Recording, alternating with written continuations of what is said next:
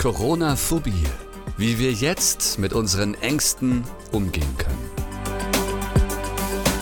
Starten wir heute zunächst mal mit richtig guten Nachrichten in die neue Podcast-Woche, denn die Zahl der Corona-Genesenen, die steigt bei uns in Deutschland. Die Zahl der Neuinfizierten, die sinkt laut Statistiken immer weiter.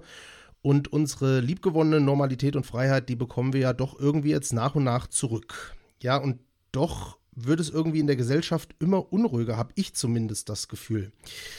Woran könnte das denn liegen? Ich hoffe, das kann mir heute wieder Dr. Simon Hahnzug beantworten. Er ist akademischer Direktor der Steinbeis Augsburg Business School und Psychologe. Simon, Servus. Hallo Marcel, ich grüße dich. Schön, dass wir uns hören. Simon, wirst du denn auch momentan eher unruhiger trotz der Fortschritte, die wir machen?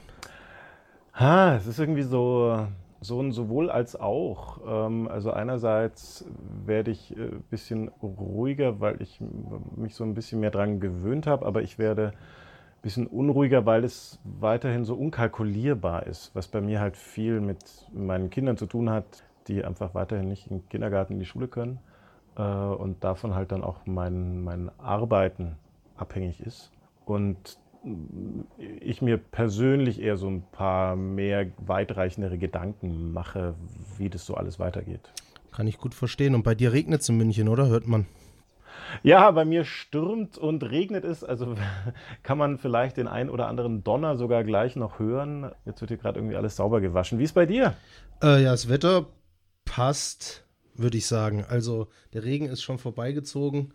Schön ist es nicht mehr. Schön war es gestern sehr schöne Wanderung in die Allgäuer Berge gemacht. Das darf man jetzt ja wieder offiziell und ähm, das hat echt gut getan. Also da kann ich mich auf gar keinen Fall beklagen und generell ja, geht mir ähnlich wie dir. Also diese Unkalkulierbarkeit ist, glaube ich, das größte Problem gerade.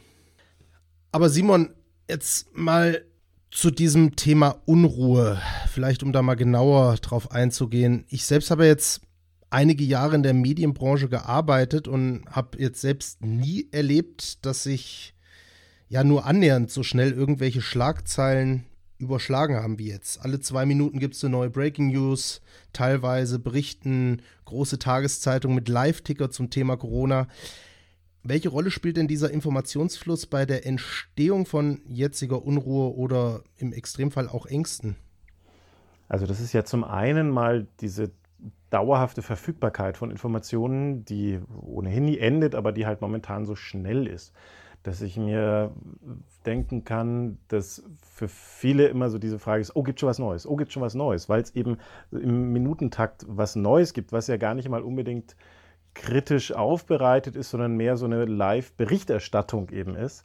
Und äh, da dann nicht zu verpassen, noch dazu ist jetzt die Zeit der Beschränkungen ja schon relativ weit, relativ lang anhaltend, wo es dann auch darum geht, ja, gibt es was Neues, was kann ich wieder, was mache ich wieder? Und sich das da in so einem, fast wie in so einem Hamsterrad dann fortbewegen kann.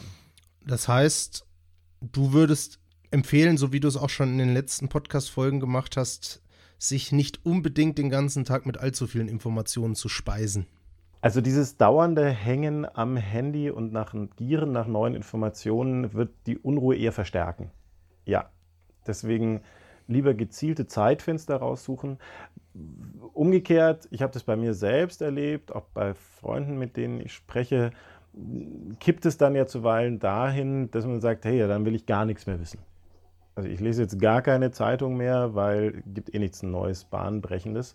Und da dazwischen zu hängen, das ist natürlich immer so eine Gratwanderung, die man da vielleicht täglich macht, was beides eine Verunsicherung äh, auch erhöhen kann, weil auf der einen Seite ist es ein zu viel des noch nicht aufgearbeiteten, auf der anderen Seite ein zu schnelles Entfremden von der Entwicklung oder so. Und das ist sicherlich beides nicht leicht. Mhm.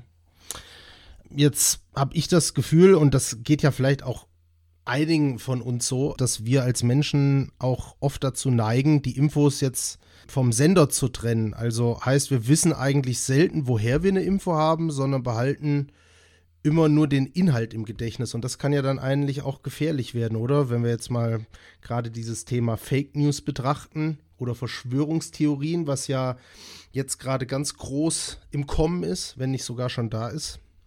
Ich glaube, das ist schon mittendrin und äh, ich, ich bleibe da zum Glück relativ verschont, bin da auch nicht so anfällig dafür, weil ich da, glaube ich, ein ganz gut kritisch geschultes Auge habe. Da geht es, glaube ich, um mehrerlei. Einerseits so dieses, wer ist der Sender und was ist die Botschaft, aber vor allem wird da ja scheinbar ein Bedürfnis gestillt, nämlich ein Bedürfnis nach Verantwortung. Also in diesen ganzen Verschwörungstheorien, äh, die da auftauchen und die teilweise wirklich so unerträglich sind und teilweise einfach nur total blöd, geht es ja ganz oft darum, dass irgendwer ein gezieltes Ziel mit dieser Pandemie verfolgt oder sowas. Und das ist eine typisch menschliche Reaktion, man nennt das Scapegoating auf Englisch, also einen Sündenbock suchen, das ähm, immer dann äh, stärker wird, wenn jemand stark frustriert ist. Also wenn ich von, das sind wir ja momentan sehr, sehr viele, allein deswegen, weil wir so viel Kontrolle nicht mehr haben und so viel äh, Schwierigkeiten haben, unser Leben zu gestalten. Und aus dieser Frustration heraus kann eine Aggression heraus entstehen, dass äh, man dann also irgendjemandem gegenüber sich auch aggressiv verhält oder beziehungsweise gleichzeitig gerne auch verknüpft damit, dass eben irgendwer schuld sein muss. Weil das Schlimme ist ja, wenn dann in dieser Haltlosigkeit auch noch nicht mal jemand eine Verantwortung hat. Und da taugt natürlich so ein Virus relativ schwer, weil das ist halt einfach da, aus welchen Gründen auch immer.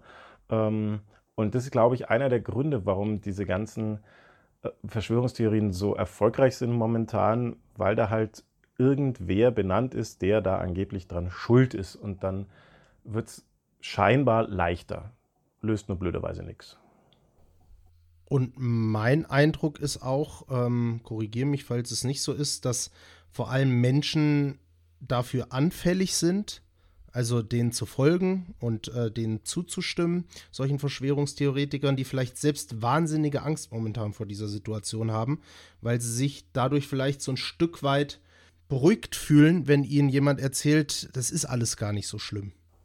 Das kann ich nur unterschreiben. Das heißt, durch diese eigene Verunsicherung hier von jemandem, die, die sich halt an, an niemand wirklich richten kann. Also ähm, weil da ist also dieses Virus und dann sind die durch politische Entscheidungen getroffenen Einschränkungen, um die Situation irgendwie in den Griff zu bekommen. Dann ist die Berichterstattung in den Medien, auf die man halt angewiesen, mehr angewiesen ist noch, weil man eben auch weniger Kontakt zu anderen Menschen hat. Und wenn da dann jemand eine klare Stellung bezieht, er weiß, was dahinter steckt oder er weiß, was passieren wird, das gibt scheinbar Halt. Und das sind ganz klassische sozialpsychologische Phänomene, die wir da ähm, gerade beobachten können, dass dann also eine, eine, Gruppenbildung stattfindet, die sich rund um so ein scheinbar gemeinsames Interessenfeld kümmert. Das ist ja auch ganz spannend, wenn man sich so einzelne Demos gegen die Einschränkungen anschaut, äh, was für ein heterogenes Teilnehmerfeld da zusammenkommt. Also von rechts außen bis links außen, mhm. dazwischen äh, Menschen, die sich eher wirklich Sorgen um die Rechtsstaatlichkeit machen, das aber auf eine juristische Basis setzen und irgendwie treffen die dann alle zusammen und schwupps entsteht da eine, eine ganz seltsame Gruppendynamik, die sich so gegenseitig bestärkt. Und da bin ich eben der Überzeugung, dass dahinterstehend weiterhin diese Verunsicherung und dieser Kontrollverlust ein ganz, ganz ausschlaggebender Grund ist. Jetzt haben wir die einen, die sich von, ich nenne sie jetzt mal Verschwörungstheoretikern, abgeholt fühlen, ähm, sich dort wiedererkennen und gemeinsam vielleicht auf die Straßen gehen und jetzt Demos durchziehen.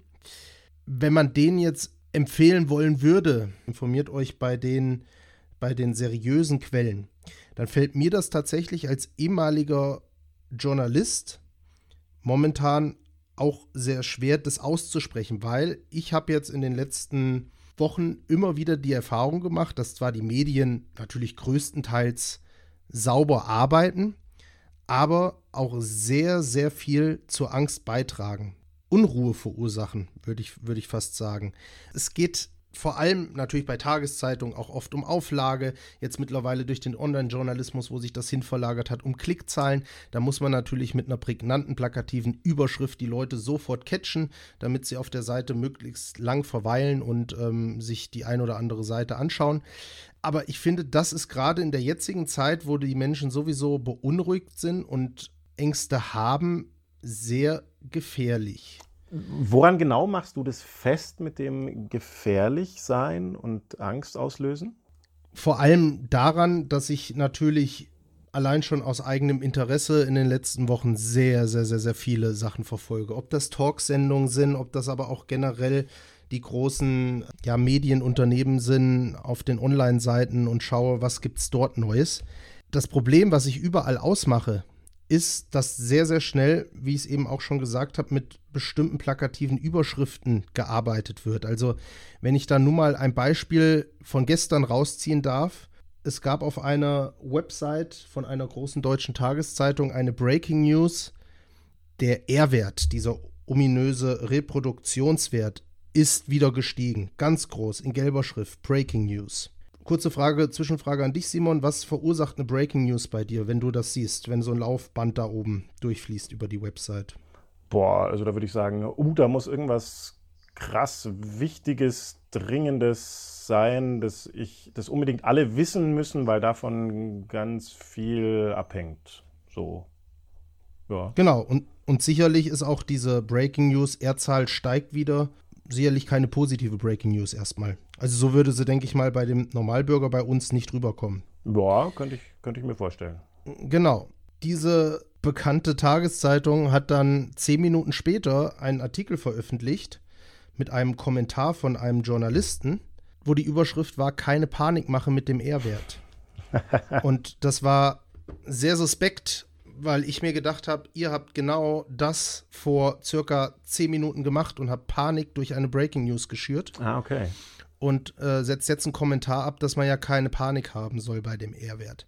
Das widerspricht sich halt gerade alles und das meine ich. Es wird oft nicht momentan reflektiert. Es wird einfach rausgehauen, ohne zu gucken, was es, was es bezwecken kann beim Gegenüber. Ähm, anderes Beispiel vielleicht noch ganz kurz. Überschrift von irgendeinem Kreuzfahrtschiff. Da war die ganze Crew jetzt noch drauf auf dem Kreuzfahrtschiff. Ähm, die waren sicherheitshalber irgendwie dort äh, in Quarantäne jetzt für längere Zeit.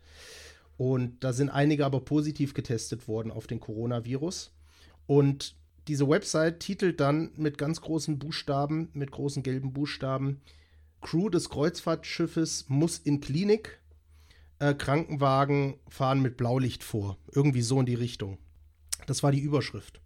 Und es impliziert bei mir, oh, die sind nicht nur infiziert auf dem Schiff, denen geht es so schlecht, dass sie in die Klinik müssen und mit Blaulicht mit dem Krankenwagen abgeholt werden müssen. Und Simon, rat mal, was dann im Artikel drin stand, was wirklich Sache war.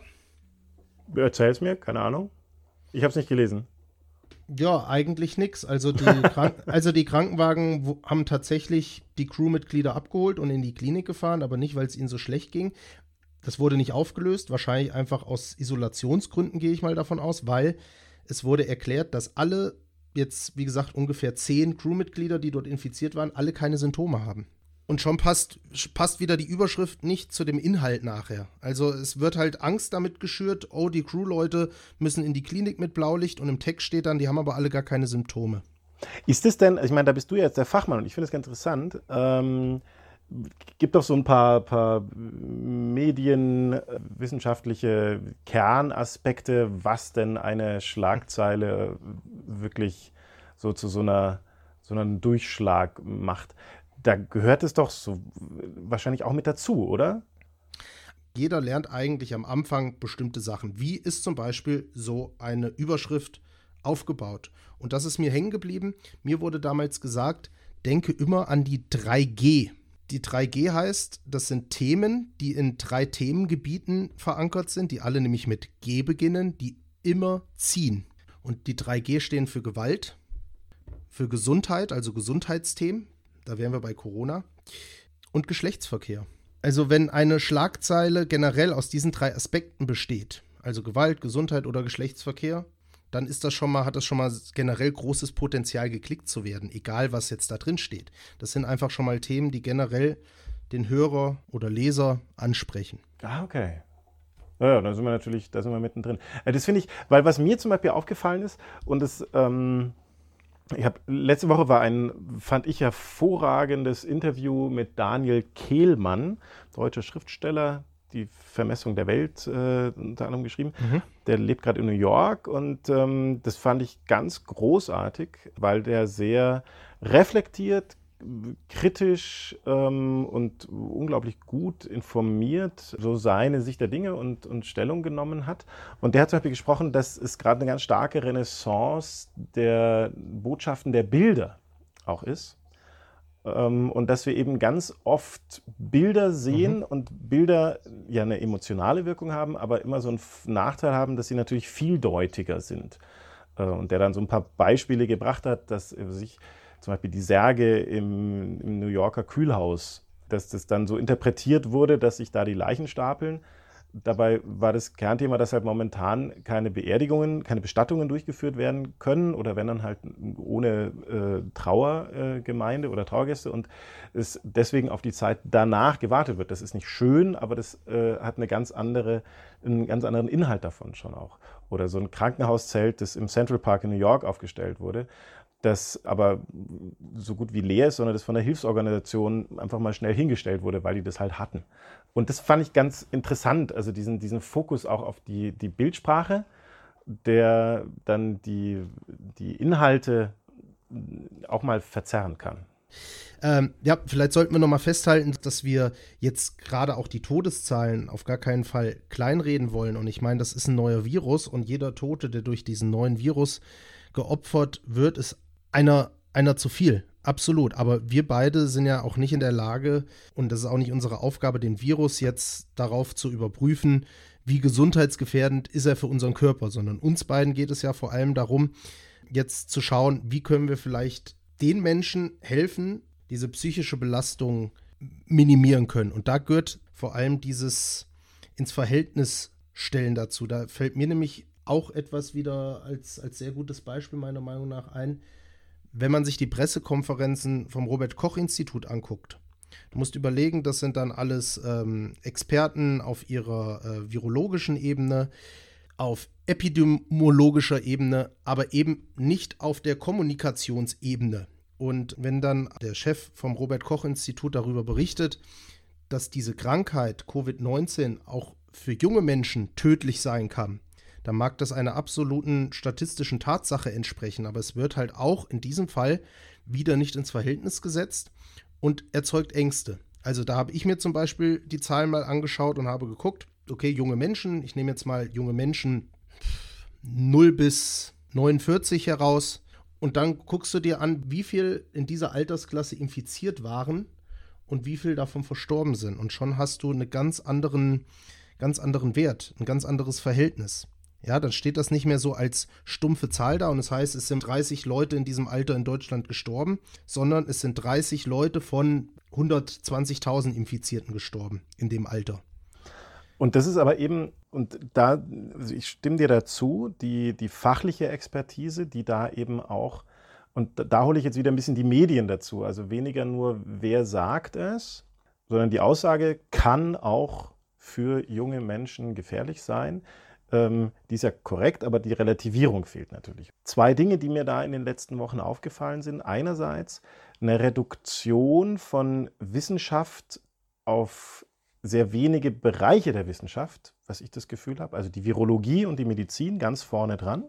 Aber andere Wissenschaftsdisziplinen, die auch noch eine Rolle spielen beim Thema Gesundheit, beim Thema Gesellschaft, beim Thema äh, Recht, beim Thema Wirtschaft, all das, dass die eher vernachlässigt wurden. Und da denke ich eben, es ist nicht die Rolle der Wissenschaft, eine Entscheidung zu treffen, sondern sie stellt immer nur eine Diskussionsgrundlage dar, die man aus verschiedensten Blickwinkeln sehen kann. Und da hat mir eben die andere Seite ein bisschen gefehlt. Oder, und da bin ich auch nochmal bei der Unterschied zwischen für mich Berichterstattung, News-Ticker, Live-Ticker und äh, einem professionell kritischen Journalismus, dass ich da eben immer auch eine Einbettung mit dazu brauche, meiner Meinung nach, und nicht nur einen Copy-Paste von einzelnen äh, Aussagen.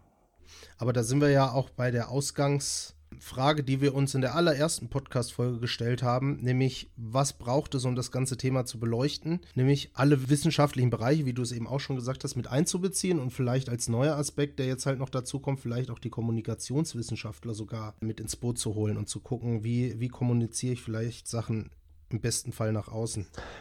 Finde ich dringend notwendig sogar. Also das ist mir äh, im Kopf geblieben, das war noch relativ am Anfang, als in Bayern die Ausgangsbeschränkungen ausgerufen wurden und die Spielplätze gesperrt wurden. Und das weiß ich noch, dass auf einem großen bayerischen Radiosender, ich glaube, der, der reichste, größte Reichweite hat, kam dann unkommentiert ein Zitat eines bayerischen Bürgermeisters, ich weiß nicht in welcher Stadt oder Gemeinde, der so ungefähr gesagt hat, und denken Sie daran, die Spielplätze sind auch gesperrt. Wenn Sie ab morgen jemanden auf einem Spielplatz sehen, dann rufen Sie die Polizei. Und das hat sich bei mir total fest eingemarkert, was das an, an Zusatzbotschaft eben versendet. Also wo Verhalten kriminalisiert wird, ähm, wo unmittelbar auch eine, eben eine Angst ausgelöst, oh, darf ich das jetzt?